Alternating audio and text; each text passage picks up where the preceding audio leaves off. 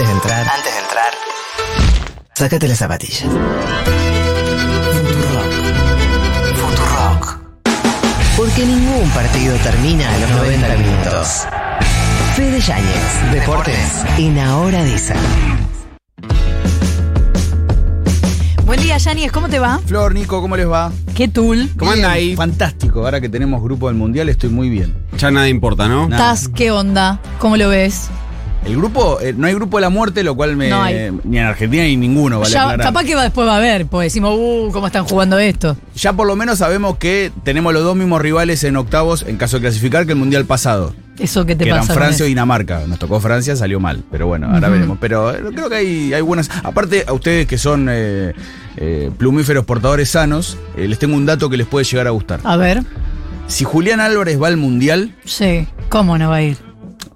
¿Qué estamos hablando? Manejemos todo en terreno de hipótesis. Sí. Si Julián Álvarez va al Mundial, Mm. hay un 99% de posibilidades que Argentina salga campeón. ¿Qué dice? No, tengo mucho miedo a estas estadísticas. Primera, Decime que, decime que está, decime que está, eh, está sustanciado en datos falopa que me vuelvo loco. primera Copa Libertadores que jugó en su vida Julián Álvarez, ¿cuál Sí. fue? La del La- 2018. ¿Y cómo salió River? Justo Campeón. ganamos. Primera Copa Argentina que jugó Julián Álvarez fue la de 2019. ¿Y cómo salió River? Salió campeón. Pero para. Primera Copa América que jugó en su vida Julián Álvarez, ¿cuál fue? La del 2021. ¿Y cómo salió Argentina? Salió Argentina Pero campeón. porque tiene ocho años el chabón. Cada boludo. copa, no torneo. Cada copa, y el mundial es la Copa del Mundo, Sí. en la cual debutó Julián Álvarez. No quiero pensar, no quiero pensar.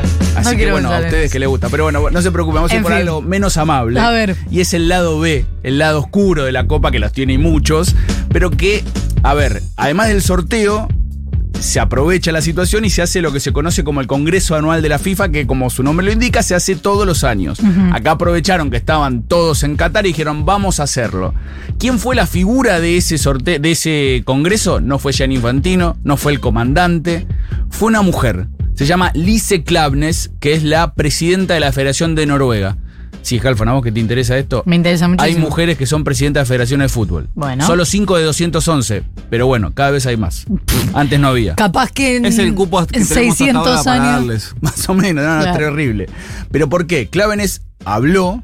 Generalmente son ceremonias anodinas, todos se tiran flores, se dicen cosas lindas. Ella fue un poquito al fleje. ¿Por qué? Dijo que la FIFA tiene que hacer cambios, que tienen que darle mayor entidad a las minorías, que no puede ser que estemos bancando lugares donde los empleadores someten a sus empleados, en, clara alusión a los migrantes que trabajan en Qatar en condiciones esclavizantes, que no podemos tolerar que no se protejan la seguridad del colectivo LGTB y Q+, y que la FIFA tiene que dar el ejemplo y liderar en todo lo que tiene que ver con Ucrania. Los acusaba de tibios de haber actuado tarde. A ver, hay tres ejes que se van atravesando en el Mundial de Qatar a partir de lo que dijo la presidenta de la Federación de Noruega. Una es la seguridad de los trabajadores. El Mundial se adjudicó en 2010 y a partir de ahí se comenzaron a hacer, como pasa en todos los mundiales, un montón de obras. Mm. Estadios, autopistas. Y como pasa en todos los mundiales, se van muriendo los trabajadores que lo construyen. Sí, pero acá de una manera mucho más brutal. ¿Por qué? Porque van de todos los países que están en la frontera con Qatar y vos cuando entras a Qatar te retienen el pasaporte. Ya no es un buen dato, al menos cuando vas a trabajar y sos un migrante de países más pobres.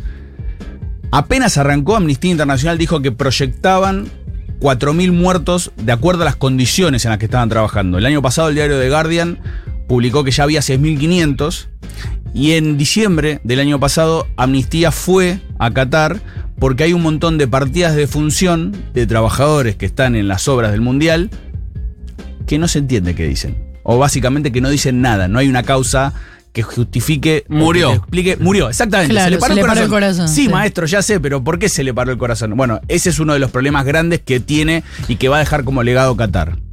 La otra, el colectivo LGTB, ¿qué es lo que pasa? En Qatar, ser homosexual es delito. Cinco años de cánovas, directamente. En la previa, obviamente, el organizador, el presidente del comité organizador, Nasser Al-Qatar, dijo: Son todos bienvenidos a nuestro mundial, los queremos, pueden venir ahora. Nada de demostraciones de afecto público. O sea, si vos sos homosexual y vas al Mundial de Qatar, no te beses con tu novio o con tu novia en las calles porque puedes terminar adentro. En Rusia había. En Rusia hubo un montón de protestas. Había habido eh, también esas situaciones durante el mundial. Sí, ahí, ahí lo que pasó sí es que eh, las protestas que hubo, si bien fueron reprimidas, tuvieron una visibilidad que acá pareciera que va a ser más difícil que la tengan, básicamente porque es más difícil que haya protestas. Lo loco también es que ayer ya avisaron que van a retirar toda la bandera de la diversidad que aparezca en los estadios. O sea, si vos vas a un estadio y pones una bandera de la diversidad, va a venir un señor de seguridad y te va a decir, por favor, retírela y si no te la van a sacar y te van a sacar a vos con la bandera. Ahí tenés otro problema de por qué la FIFA permite que se hagan mundiales en lugares donde no todas las libertades están permitidas. El tercero, Ucrania. Si bien la FIFA se terminó pronunciando, echaron al seleccionado masculino de las eliminatorias, sacaron a todos los equipos varones de, De Rusia. de Rusia de los de las competencias europeas y demás. Como les decía que estaba el Congreso de la FIFA, también hay una conferencia de prensa antes del sorteo. Se acerca un perista de Ghana, Gary Al Smith, y le dice a, a Infantino: ¿Tienen pensado excluir a cualquier país que invada a otro de ahora en más? ¿A que no saben una qué respondió? excelente pregunta. Excelente pregunta. ¿A que no saben qué respondió? Dijo que sí. ¿Seguro? No, No, no, sé. Dijo, depende. Y se fue, en una, y se fue en una perorata De según cómo se mire, dijo. Sí, exactamente. Claramente cuando Estados Unidos invade un país no lo van a echar como hicieron con Rusia. Que lo, creo que ya acá lo dijimos, igual lo voy a aclarar. No es que estamos a favor de que Putin vaya que y nadie rompa un invada a país. nadie. No, ahora la doble vara, el doble estándar y cómo con uno sí, con otro no, bueno, eso sí queda claro. Hay un bonus track. A ver. Eh, es un mundial que está muy sospechado de, de apuestas y es un mundial que está muy sospechado de corrupción. En 2010 se adjudicaron Rusia y Qatar. Rusia le ganó la sede a Inglaterra. Qatar le ganó la sede a Estados Unidos. ¿Quién era el Sherpa, el tipo, el, el- el hombre importante que llevaron de la candidatura de Estados Unidos al mundial para ganarlo? ¿Quién era? Bill Clinton. Terminó la votación, la leyenda dice, y no tanta leyenda, que Clinton tras bambalinas empezó a putear a Troche y Mochi y pidió sangre. Ahí empezó el FIFA Gate, ahí empezaron a caer todos los sudamericanos y ahora se está empezando a extender quizás a otros dirigentes. Así que bueno, es un mundial que va a tener un montón de particulares, estas son algunas. Tengo una eh, pregunta, Yáñez. Ayer leí algo que para mí es eh, inaplicable, pero necesito eh, transmitirla a un especialista, en este caso vos. ¿Existe la posibilidad real de que Irán quede expulsado del Mundial? Yo lo leí, pregunté y me dijeron, tiene que ser, tienen que tener una vocación, una voluntad política para meter lo que en italiano se diría escribanía, que es escritorio, digo, para que se entienda. No, se está diciendo que van a sancionar Irán porque no permitieron que las mujeres vayan al último partido de eliminatoria, así que eso es pasible de una sanción. Se habla de sacarlos del mundial y que en su lugar iría Italia, que es el mejor rankeado no clasificado.